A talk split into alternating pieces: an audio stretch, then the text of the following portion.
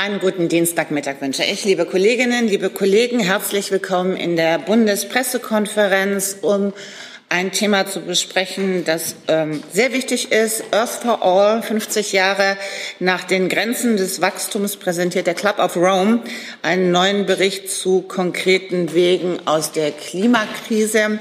Ich darf vier der Co-Autorinnen, Autoren des äh, Buches begrüßen, Earth for All. Ich darf begrüßen Johann Rockström, Direktor des Potsdam Institutes für Klimafolgenforschung. Ich darf begrüßen Jorgen Randers, ähm, der sowohl an den Grenzen des Wachstums mitgeschrieben hat, als jetzt eben auch an Earth for All. Dann ist bei uns Sandrine Dixon de. Auch sie hat an beiden Werken mitgearbeitet und äh, last but not least Per Espen Stocknes von der Norwegian Business School. Wir haben uns sprachlich auf folgendes Prozedere geeinigt, weil wir nämlich zum Teil simultan übersetzt werden. Dabei unterstützen uns die Kolleginnen Maria-Luise Lehmann sowie Sarah Thiemann und das eben für die Kolleginnen möglichst einfach und überschaubar zu machen, sprechen alle auf dem Podium Englisch, außer ich, und alle im Saal bitte Deutsch. So, das wäre das Reglement für heute. Und es beginnt Jörg Rengers. Bitte schön, Sie haben das Wort. Herr Renners, it's your turn. So, schon gegen die eigene Regel verstoßen. Super. Bitte schön. Ladies and gentlemen, 50 years ago, the book The Limits to Growth warned about overshoot and global collapse global collapse caused by shortage of resources, shortage of land, and pollution absorption capacity, eventually leading to rising costs and a decline in physical consumption and in extreme cases to population decline. Since then, the world has indeed followed the main scenarios from limits to growth. We have experienced overshoot but we have not yet seen global collapse, at least not yet. The overshoot is most obvious in the climate area. Humanity is emitting every year twice as much CO2 as is being absorbed in oceans and forests. The remaining half is accumulating in the atmosphere, increasing the concentration of CO2, which in turn leads to rising temperatures. In order to stabilize the temperature, we must bring emissions down to zero. And in order to get back to the good old pre-industrial climate, we must spend a century sucking CO2 out of the atmosphere and storing it underground or in biomass. Looking forwards to the next 50 years, a crucial question is whether we will get global collapse driven by environmental reasons. I have worked on this question over the last 15 years, the last two on the Earth for All project. And my conclusion is uh, that we are much more likely to experience local social collapse driven by rising inequality than global collapse driven by resource scarcity. To be fair, I must mention that other scientists do actively disagree. Anyway, our Earth for All study concludes that unless there is truly extraordinary action, we are entering a generation where human well-being will be declining, going down, as temperatures continue to rise and inequality continues to rise both within and among nations. And a generation where the hope of progress gradually also declines as humans see very little progress. If the decline in well-being is allowed to last long enough, I expect societal breakdown in vulnerable nations and a dangerous decline in the ability of governments to handle the situation. This is what I mean when I say I fear the risk of social collapse. The solution exists, as my colleagues will explain later in this panel, but the solution carries a cost in the short term and will not arise automatically from an uncontrolled market. We do need an active state in order to get the solution in place fast enough. I hope that the book Earth for All will be remembered as the first report that did describe the elephant in the room, namely the fact that 70% of the problem is caused by the world's richest 10%. And also made the point we remembered for making the point that we will not save the world unless the richest 10% pay the bill. So, in summary, after having participated now for 50 years in the limits to growth uh, debate, I believe that unless the rich pays the bill, we will not save the world. Unless the rich pays the bill, we will not get the broad voter support for the strong collective action that is needed to increase the well-being of the global majority. And this is, in my mind, the main message of the Earth for All report. Thank you. Vielen Dank. Dann Herr Rockström, bitte. Danke. So as uh, Jørgen Randers points out, what, what we're seeing today largely confirms the limits to growth 1972 scenarios. The scientific conclusion as we meet today in 2022 is that planet Earth is changing faster, even faster than science could predict. In fact, the risk is no longer to have millions of people affected by climate change and billions of US dollars being lost. No, today the risk assessment shows that we have a risk of billions of people being affected and trillions of US dollars being lost. We're talking real risk for the whole world economy. Tipping points, science now shows, are at risk already at 1.5 degrees Celsius. Irreversible, unstoppable changes. Six of nine planetary boundaries are transgressed. We are moving along a very dangerous path. Risks are now rising of ecological collapse, just like Jørgen Randers pointed out, which may make an equal or an equity-based future impossible. We have today evidence that we cannot reach the sustainable development goals unless we transition in a sustainable fashion. That's why the Earth for All analysis does something unique and really important, showing the sustainable turnarounds that are necessary to have a chance of a safe and just landing for humanity on Earth. Now, what do these turnarounds show, which Espen and Sandrine will go through more in detail? Well, from a scientific perspective, it shows the following that even when we put all the best knowledge we have and all the available solutions we have, and we take a very optimistic analysis of the exponential transformation towards a sustainable future, we still barely make it. We're still having difficulties in holding the 1.5 mark on climate. We still have difficulties in really holding the, the, the safe boundaries on land on biodiversity, on nitrogen, on phosphorus. So what this shows is that we are in a really dire situation and that nothing less than global, exponential, collective action are needed.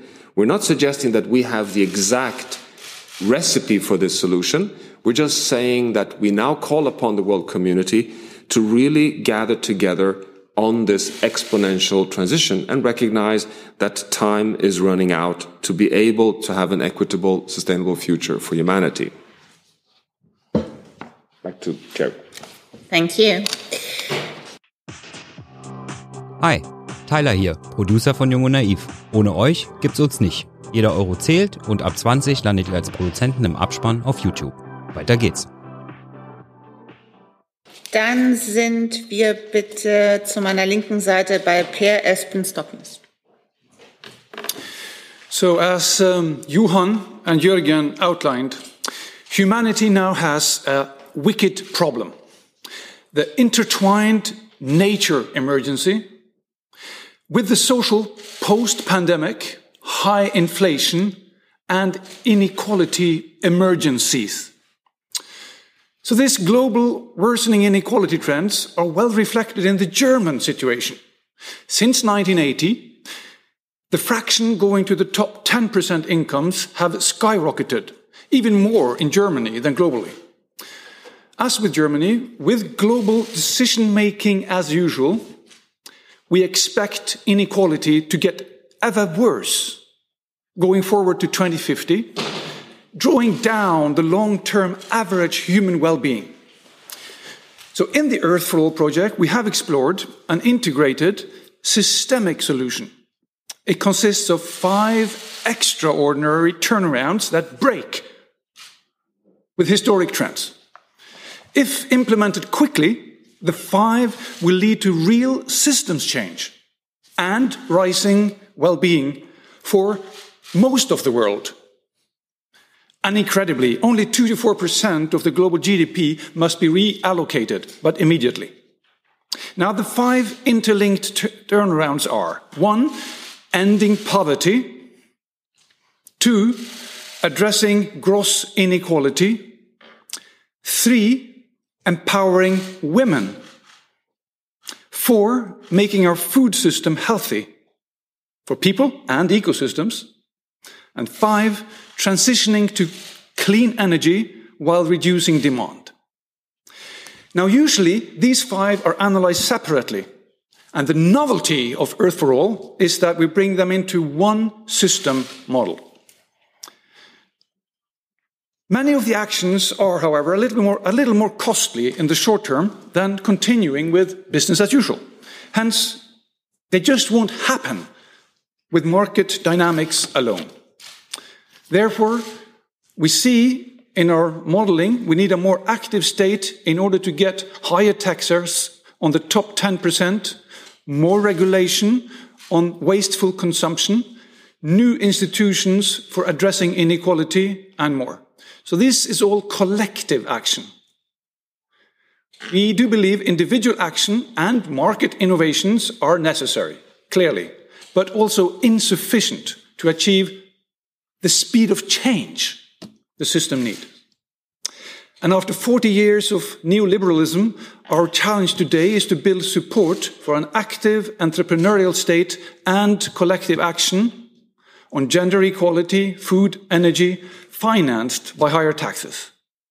In democracies, the full package of five turnarounds must be perceived as fair by the majority of voters. That is why it's so crucial the top 10% owners pay the bill, which they can do actually with just a small fraction of their giant incomes and wealth. So, how do we make the rich pay? Well, in the short term, increase taxation on the 10% top capital owners and their corporations. And then these funds are used to transfer to low income groups and to finance the other four turnarounds. In the long run, this can be institutionalized by building up national citizens' funds, which pay out a universal basic dividend to everyone. This means that we share the income from the world's huge capital wealth and abundance to all citizens in an equal manner, something we describe in the book in detail. Thank you. Vielen Dank bis hierher und Sandrine Dixson-Declève, bitte. Please. Thank you very much. As president of the Club of Rome and sitting before you here today, I want to remind everyone that this book is being launched at a very important time, both the 50th anniversary of the Limits to Growth, but what we call also the Decade of Action.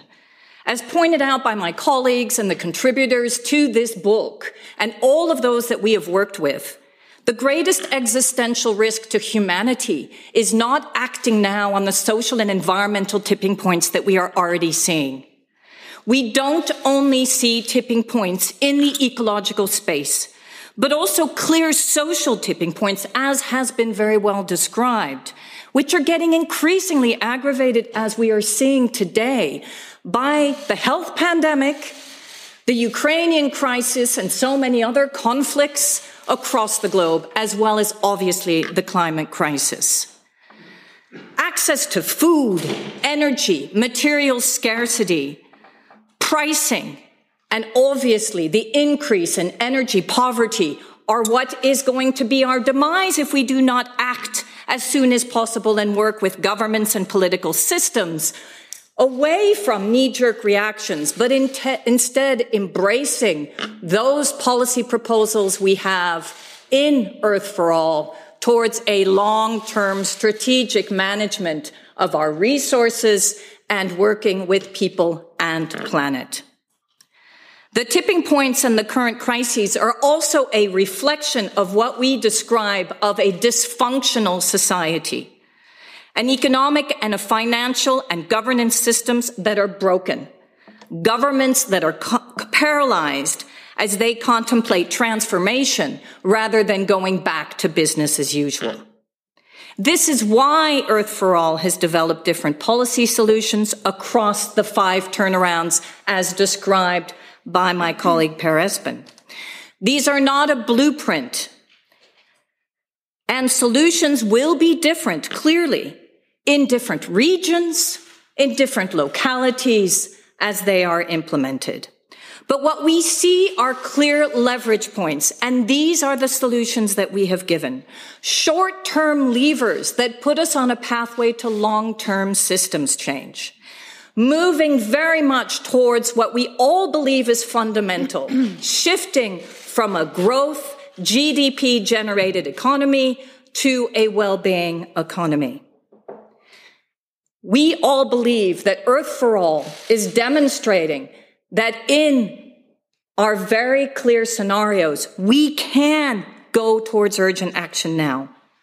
We see even here in Europe, the backtracking with regard to the response to the Ukrainian invasion of embracing more fossil energy rather than weaning ourselves off fossil energy, tripling our investments in renewables and embracing energy efficiency.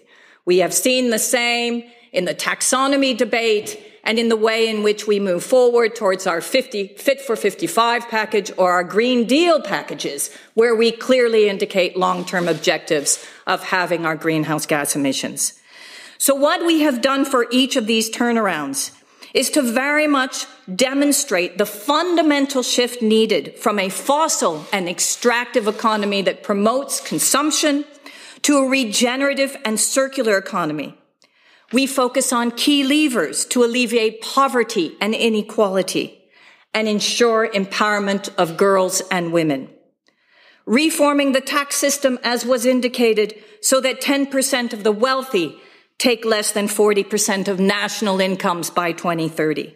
Or the creation of citizen funds that are built on the universal basic dividend concept or again for low income countries introducing special drawing rights and debt cancellation policies. We fundamentally believe that governmental leadership and governments in general are crucial to implement the above, but we also need citizens and businesses to join a movement.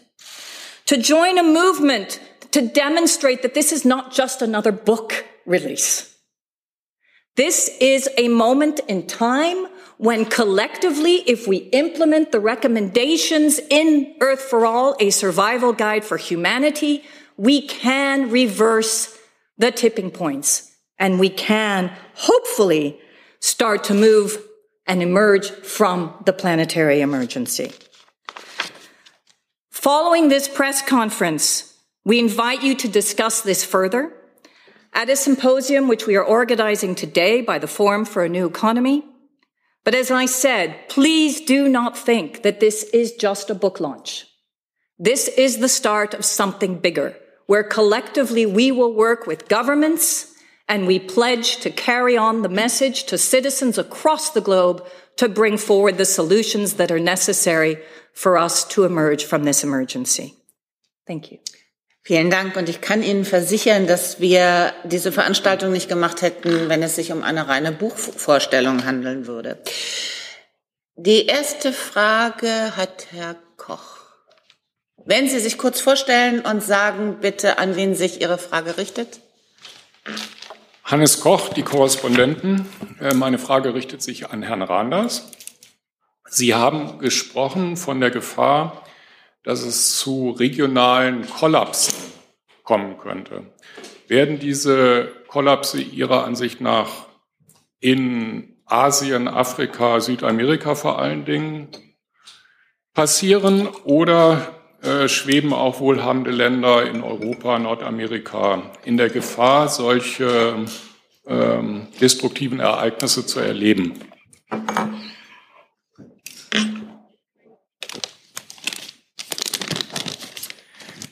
Thank you for a good question.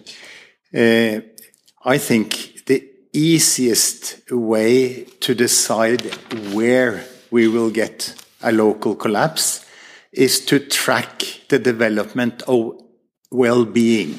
So if you take an area where the general well-being, the general happiness of the population is declining, this increases the risk of collapse because the declining well-being, when it lasts for a long time, people having less income, people having less social support, people experiencing more climate change, people experiencing further inequality, then frustrations rise and people start to get desperate. And the sum of all of this is that governments no longer are able to gather a majority to do something costly to solve the problem, which makes the problem continue, you know, to lower well-being. And that's where you get social collapse. So to repeat, uh, if you want to forecast where we will get a social collapse, it is in those areas where the general well-being is or has been declining for the longest time, or where the well-being is actually going down very rapidly. And if you would like me to mention examples of this, Uh, the United States of America is a very interesting example, where the well-being of a vast group of Americans has been stable at best or declining since I left that country 50 years ago. And so the frustration in large parts of the US population is now getting to the point where the total US society is no longer capable of making rapid, important decisions that would actually improve the well-being of the majority of Americans. Much more obvious examples that are better received is, of course, Afghanistan, Somalia, you know, places where society has basically already broken. Thank Nach you. Nachfrage, Herr Koch? Danke. Okay. Ergänzungen auf dem Podium? Yes, Please. I, Go ahead. I, I just want to say that, that Jørgen's um, response is absolutely correct. And, and I think that the greatest disturbing factor of those of us who have, I grew up in California, by the way, actually in the Bay Area, have seen the dire consequences of the current system, which has actually not enabled equality to continue, in particular wealth equality across the United States, but actually diminish as the greatest wealth has gone into the 1% of the population. And this has become such a destabilizing factor that there are people that are leaving, citizens that are leaving large cities across the states. There is continuous, obviously, backlash at the economic level where we are seeing more and more homelessness. This is not just a differentiator between what we called in the past the North and the South and poverty strickening those that are actually supposedly developing. This is a problem now in the wealthiest societies. And we see it across Europe as well as in the United States. That is why this book is so important when it speaks about the trauma and the difficulties of truly addressing inequality and the way in which we'll be able to embrace climate solutions or other solutions from a conflict perspective will be if we address inequality head on. Please.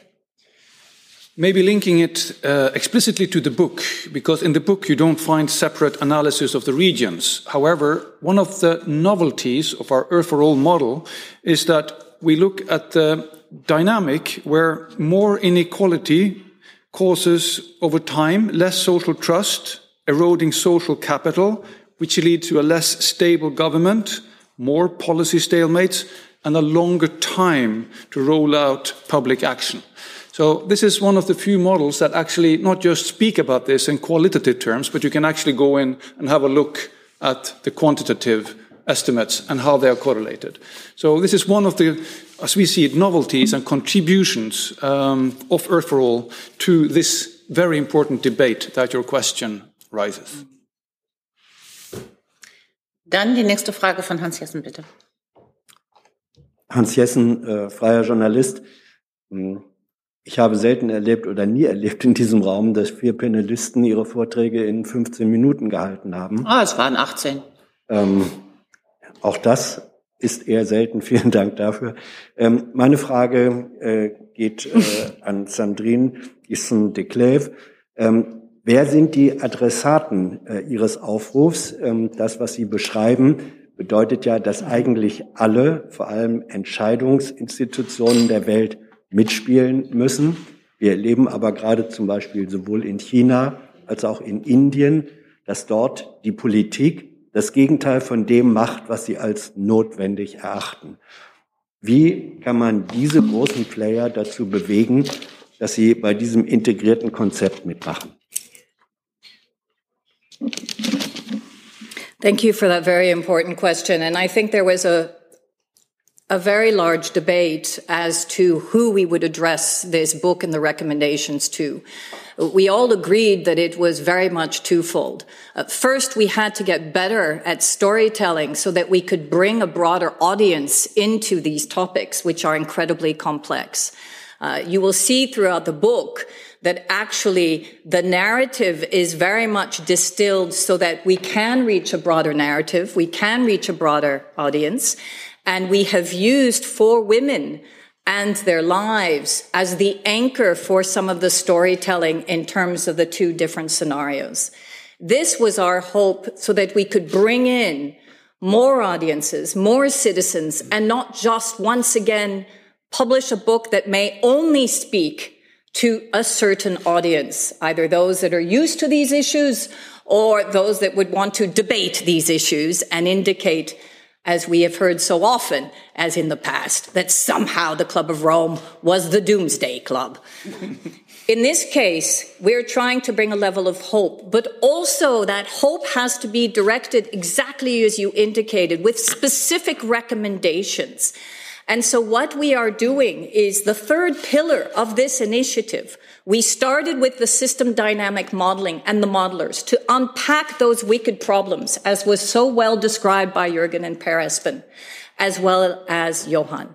We then stress tested this with more than 20 thought leaders from across the globe economic thought leaders, scientists who understand these issues. Our third key pillar is now reaching out and creating very clear material for policymakers, for the international institutions, including the MDBs, the multilateral development banks, the World Bank, the IMF, but obviously as well at the national level, hence why the regional recommendations will be so important.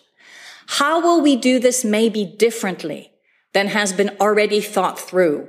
Myself and Johan in particular continuously are speaking to policymakers and trying to convince them of the importance of these tipping points and how we can reverse the trends. One of the ways that we have very much been speaking about this is how do we get to citizen assemblies? How do we work with governments to also communicate to people on the ground? Something that, by the way, we all know as we move now into the most difficult time of our European lives in terms of energy and food access and inflation. All governments and the European Union are speaking about how best to communicate to people.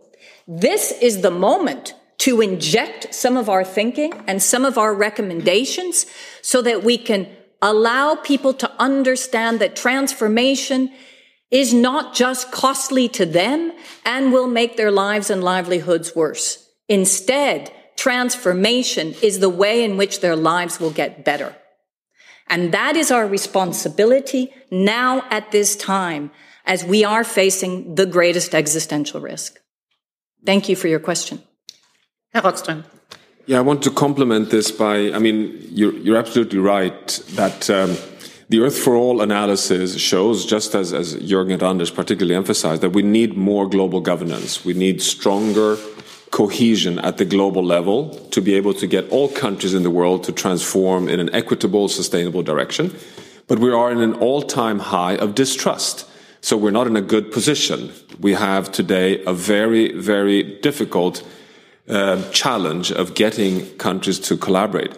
That is why I draw the conclusion, and, and, and many scholars around the world as well, that we cannot count on getting 195 countries to collaborate and do exactly the same thing. Instead, we have to look at keystone actors. And Germany is one of those keystone actors. Germany is the world's fourth largest economy. And Germany has a special opportunity here to show that decarbonizing the German economy, landing that in a socially equitable way, gives better outcomes for well-being and a modern competitive economy. If that is succeeded, it will automatically spill over to the skeptic countries around the world, to the, to those who are sitting in the back seat and just kind of hoping that status quo will be the best way to proceed. So, so it's a situation now where I think the, the front runners need to run even faster to be able to show the world that this is not any longer, as, as Sandrine pointed out, an agenda of environmental issues here and social issues here. We don't have environmental problems in the world. We only have social problems in the world, and they are affected by the environmental risks we're taking. And, and this means that if you want to be successful and responsible in the future, you have to move in a sustainable path. And so we have to shift this whole um, agenda towards being the agenda which we see increasingly in countries like Germany, where your automotive industry is now competing to be the first automotive industry in the world that is fully electrified. I would dare to say that Mercedes Benz is not doing this to save the planet it's to save German jobs. And this is, this is what we have to see much more prominently out in the public domain.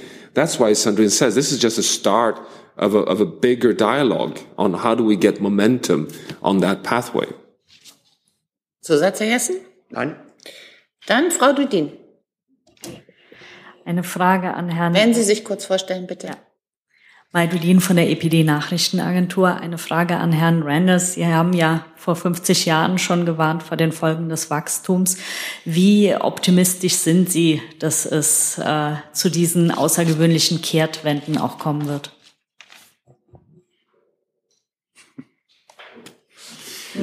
well, uh, so I have two answers. Uh, the one is the scientific personal judgment after 50 years, and the other is the one that I ought to give. uh, my judgment after having tried to make humanity live on a finite planet for 50 years without getting very far is that it is going to be very difficult uh, to make humanity move into a sustainable situation inside the nine boundaries of Johan uh, within you know the next generation or two, and uh, because of the very slow Eh, response of the totally obvious reason that Per Espen mentioned, namely that the solution must be fair must be judged as fair before you get a broad democratic support behind the solution. And since all the solutions that have been proposed this far typically increases the cost of the ordinary man instead of increasing the cost of the rich, you know, you get, you do not get democratic support and consequently very little will happen. So if you ask me as a professional model builder and as a professional uh, futurist, 50 years of uh, this, uh, I don't think we are going to move smoothly into a sustainable situation. We will do it too late. we will do too little too late, and consequently, future generations will have to live in a world which is much less attractive than the world we could have achieved if we followed the five very simple recommendations of this uh, study. Uh, I will continue to work as hard as I can, you know, to convince the rich of the world that they should pay the two to four percent of global income, which is all it takes to solve all the problems for all of mankind. Uh, you asked the question, do I think I will succeed? Uh, my answer is that I and my friends have not succeeded over the last 50 years, but we have started the move. And so by pushing hard and uh, running the Club of Rome movement campaign actively over the next decade, you know, perhaps we can make my forecast wrong. And I desperately hope so. Mm -hmm. So thank you, Jørgen. Uh, so if Mr. Jørgen is the bad news, I have to be Mr. Good News. Uh, and um, uh, so my starting point is that never let a crisis go to waste. This is the big opportunity we have right now. For instance, in terms of energy security, which we have been downplaying for the last 20 years. Now that's top of the agenda. At the same time as renewable costs never have been lower. So we're seeing a revolution. Our fifth turnaround is happening as we speak and only accelerating. One of the interesting other novelties in our model is that we have not relied on the UN demographic populations, with forecasts typically average 11 billion people. However, we see with the economic and educational development we have, we will probably be much lower, and population growth is declining rapidly all over the world, combined with rapidly increasing access to education for women. Never before have so many women had access to education, and if we give them access to jobs and leadership positions, everybody benefits. It's a major economic and well-being driver. So we see here that we're actually speaking about reallocating peanuts and achieving very big outcomes. Whether we will agree and we will do it quickly enough. That's the big uncertainty. And that's why we have two major scenarios. One where this has happened slowly, the too little, too late, and the other, the giant leap, where things go quicker than people tend to think today. We do not say which of these are the most likely or probable scenario. This is a real uncertainty. So never let a crisis go to waste. Let's accelerate now. Bitteschön. Yeah, I just wanted to add to that. This is clearly a story of win-wins. And, and I think that uh, although we understand the difficulty that we've had in the last 50 years to translate some of what we saw in the limits to growth during a period of continuous economic boom, we now, as Per Espen has so well indicated, and all of us are actually faced with a series of crises that will only continue if we don't do something now. So the win-wins are actually immediately perceived as possibilities for people if we're able to translate that into clear action. And, and I think that I would like to bring in, if I may, Jayati Ghosh, who is our development economist and unfortunately could not be here as uh, she is uh, both in India and in the United States. Um, she has said very clearly, hell on earth awaits many people already living in poverty. This is why Earth for All is not just a book. It is a call to action. Because the necessary changes are so big, they require determined social movements with broad participation. But history shows that inertia, and let's add complacency and defeatism, can become self-fulfilling. It also shows that governments ultimately must respond to popular pressure to be replaced by it. We must replace this defeatism with a series of very clear answers. This is what Earth for All gives us. Answers which indicate the pathways that can be taken even in the midst of chaos. So let's use these crisis moments as ways to properly communicate with both governments and also citizens and indicate a way out. Maybe I will just end with this. We have seen so much growth in our youth suicides, burnouts, and also eco anxiety and future anxiety. We know this is the first generation that will make less than its parents. The current financial and economic systems have proven that they do not work and as we indicated, continue to stress more inequality while certain parts of the population continue to have the wealth. So this is the moment to try to work with broader populations and give them a way out of the current situation. Nachfrage, Frau Dudin? Dann bleiben wir auf der von uns ausgesehenen rechten Seite. Bitte schön. Ja, danke. Fabian Busch von Web.de und GMX. Ähm, ich hätte eine Frage an äh, Frau Dixon de Clève. Ähm, welche Rolle spielt aus Ihrer Sicht die Zivilgesellschaft? Also wir sehen ja in den letzten mhm. Jahren überall Bewegungen wie Fridays for Future, ähm, es ist zwar in den letzten 50 Jahren vielleicht wenig passiert, aber zumindest ist ja das Bewusstsein extrem groß äh, in letzter Zeit. Ähm, kann das aus Ihrer Sicht auch einen Unterschied machen, um Ihre Ziele zu erreichen? Absolutely. And the youth movement has been fundamental in increasing not only the rise of pressure on governments across the globe, but also accountability, which is fundamental. But in addition, other civil societies also working on other social issues that are linked to the environmental issues is fundamental as well. So yes, the bottom up and the top down have to come together for change.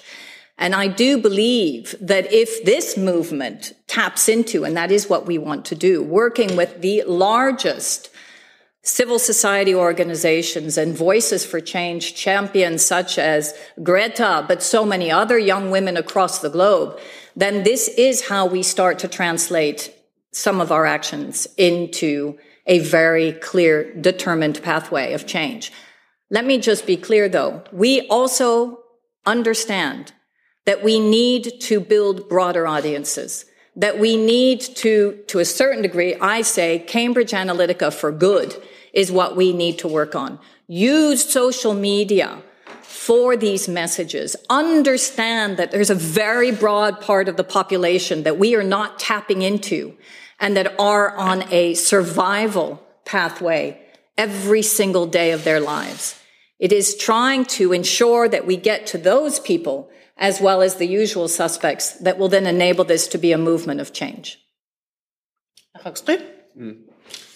Yeah, and I just wanted to, to kind of compliment uh, Sandrine here also with uh, what, what will happen at COP27 at Sharm el Sheikh, which will be the African COP. Everyone realizes that uh, Glasgow was COP26 was the climate meeting where all the texts were negotiated and finalized. So there's no more text now to, to fight over. It was the COP with all the promises all the pledges, all the net zero pathways, all the pledges on reducing methane, all the pledges on, on stopping afforestation, all the pledges on filling up the Green Climate Fund, and nothing has been delivered. It's a moment of huge disappointment in the world. Right as we speak, we have one million people losing their, their house and lives in Pakistan.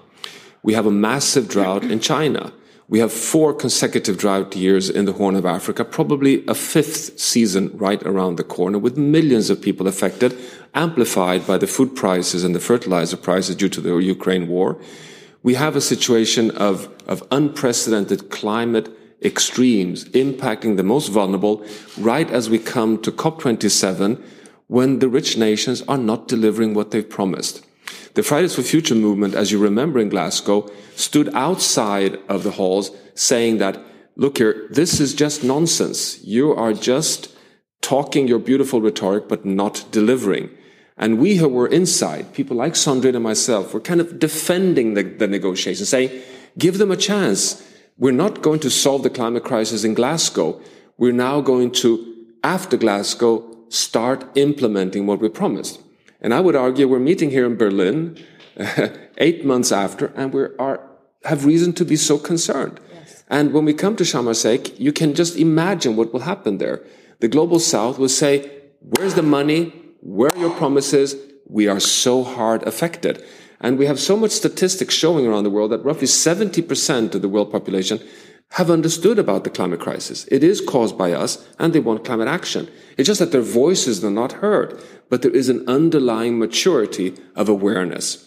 So there is almost like that's another one of these social risks I think we're facing that we may have eruptions coming because of the disappointment over the inability to act as we have promised. So there's there's a kind of another dimension on exactly Sandrine's point here that we that is happening right now, and I think again preparing for COP27 is really important from that context.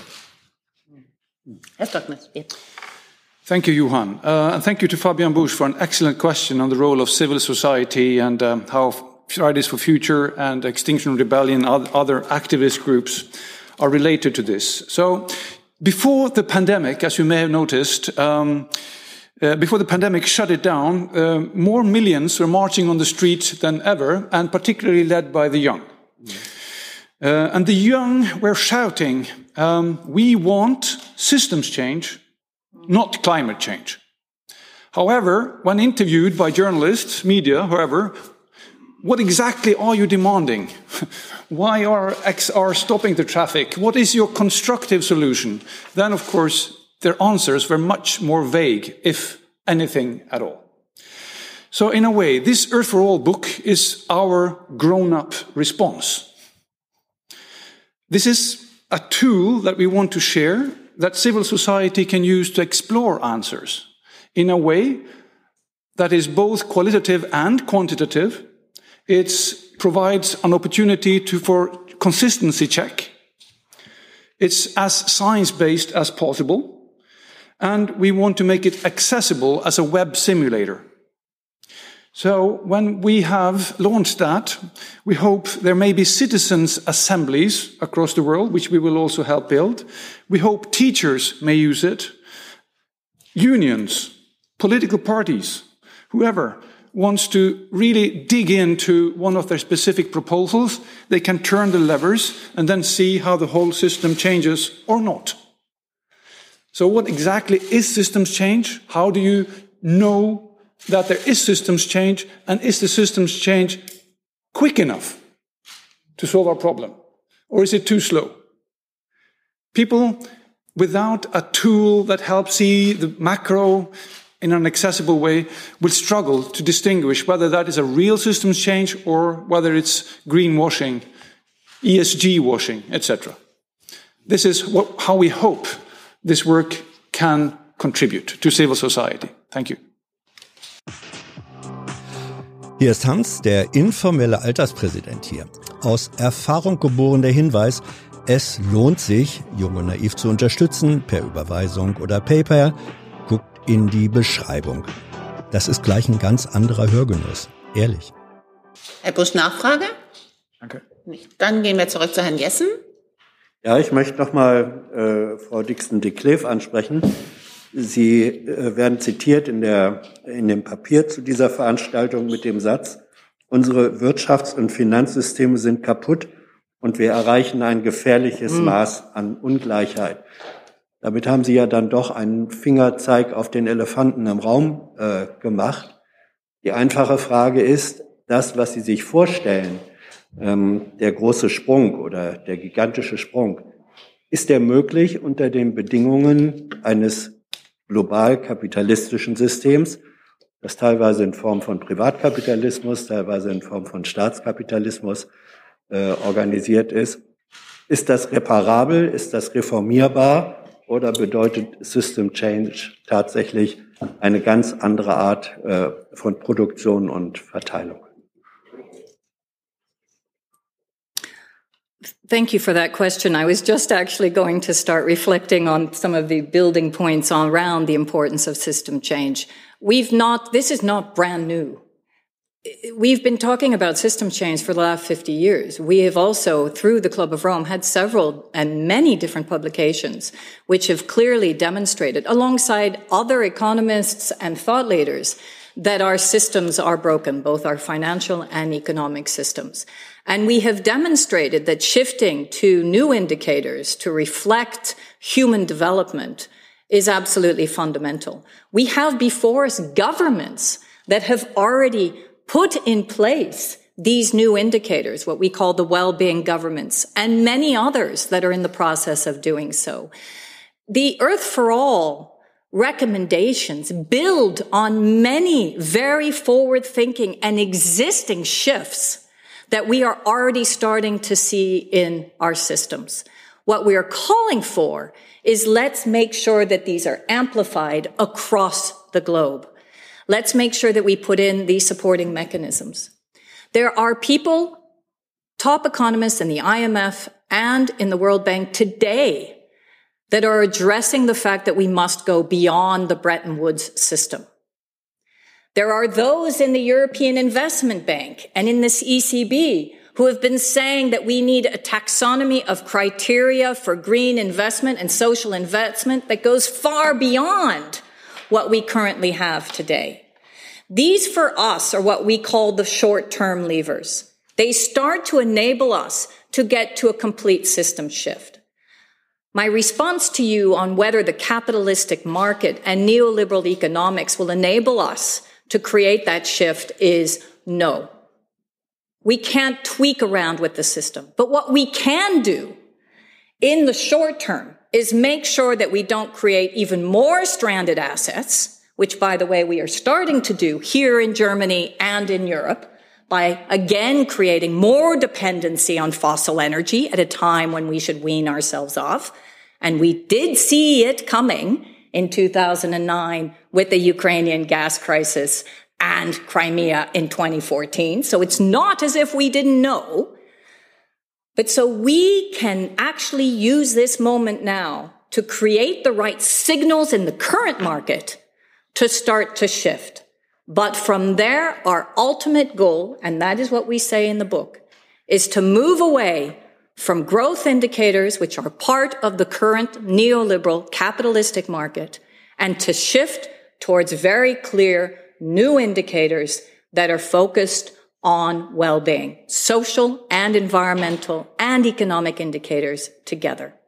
That is fundamental. And we give a series of examples and instruments, whether it be universal basic dividend, whether it be the new citizens funds, whether it be special drawing rights, cancellation of debt at the international level, but also very specifically what can be done at the national level.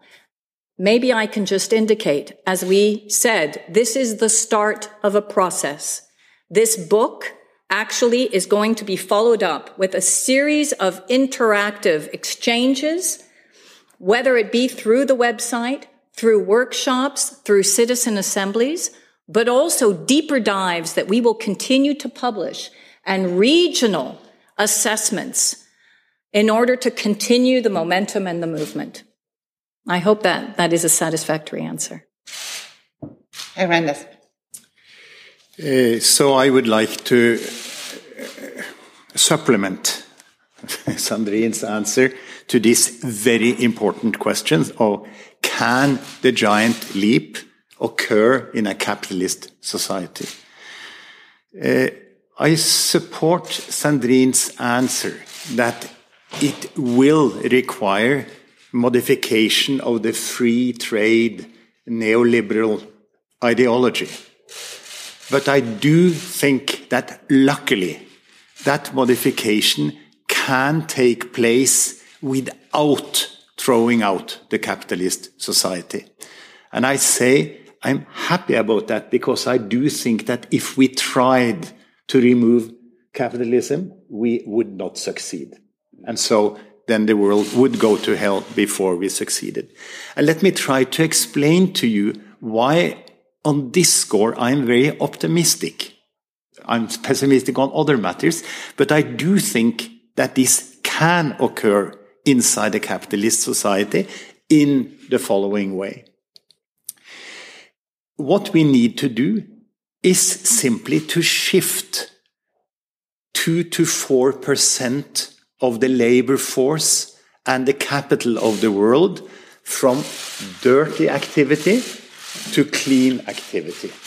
That's all it takes. So we need to take the people that and the, the machinery that currently produces coal-fired utilities and nuclear plants and and wind um, uh, and gas-fired utilities, and make the same people and the same machinery make windmills and solar panels, and so on in all the other five turnarounds. We need to take current capacity and move it from continuing destroying the boundaries to producing slightly more expensive equipment that actually can operate, producing the same type of well-being, but inside the planetary mm. boundaries.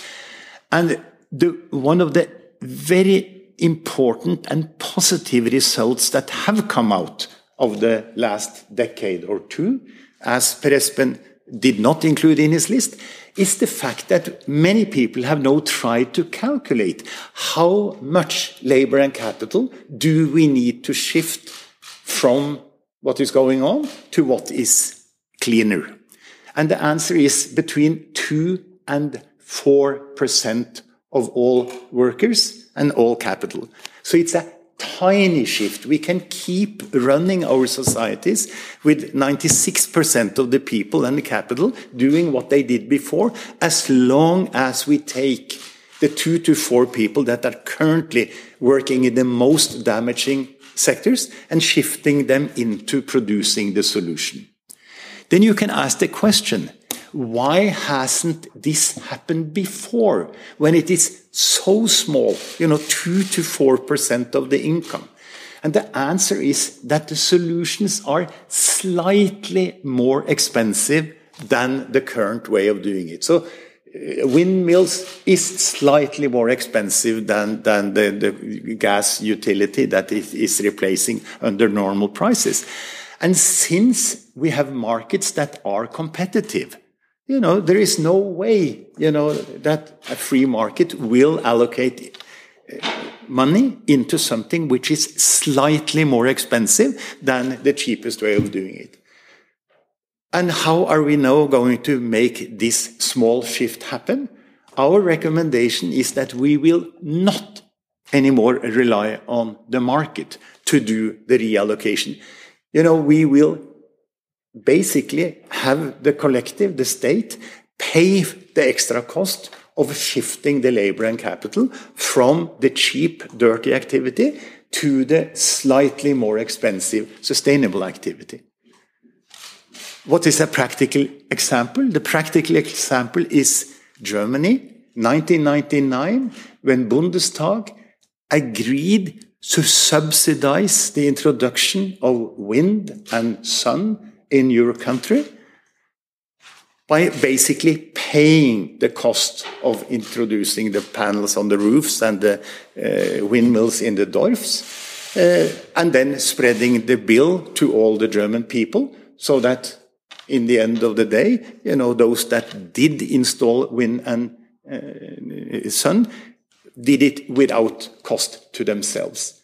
Norway has followed exactly the same line of subsidizing electric cars, so large scale that five years ago, 25% of all the Teslas, the big electric cars in the world, was running in Oslo, the city of Oslo, because we gave a subsidy of the order of 20,000 euros to anyone who bought a big electric car. And of course, everyone started buying electric cars. And in that way, Norway is now the leading nation. Who pays the bill? Well, in that case, society pays the bill. You know, so the government has to accumulate taxes in order to then allocate the taxes to those people who get a car subsidy. Is that sustainable? Well, it is sustainable as long as the amount of money you have to extract from the people is limited. And luckily, as I said, it is of the order of 2 to 4%. So in a sane society, you know, democracy would be in favor of doing this. Our proposal now is instead of having everyone pay, we ask the rich to pay because then there ought to be a democratic majority in favor of the legislative change that is necessary in order to increase uh, the taxation of the rich. And increasing the income tax of the rich by 2 to 4% of the total income in the nation is a piece of pie. I mean, that's very simple. In principle, they can afford it. The rich control 50% of income. And if you ask them to pay 2 to 4% extra, that amounts to a tax income tax increase of the order of 5 to 10%. Of course, they're going to resist fiercely. And they're, of course, going to be followed by all the neoliberal and market oriented economists. But this would be a way for a sane democratic society to actually create a better future for you know, the 90% of the population that are not the rich. Zusatz, Herr Jessen? Das ist nicht der Fall. Gibt es weitere Fragen? Das ist auch nicht der Fall. Möchte noch jemand was ergänzen? Okay. Dann sage ich herzlichen Dank an Sie vier Co-Autorinnen, Autoren von. Sind Sie unser Mitglied? Entschuldigung. Bitte. I clear up something in my head? I clear up something in my head? When we talk about the richest, are we talking about Entschuldigung, Jeff wir Bezos? haben, wir haben gesagt, dass diejenigen im Publikum Okay, Deutsch Nick Nuttall. sprechen und wenn Sie sich kurz vorstellen möchten. Und sind Sie Mitglied der BPK? Okay, gut. Dann sage ich, wie gesagt, Dankeschön, auch Dankeschön an unsere Dolmetscherinnen Maria-Luise Lehmann und Sarah Thiemann. Und ich wünsche einen guten Restdienstag. Merci.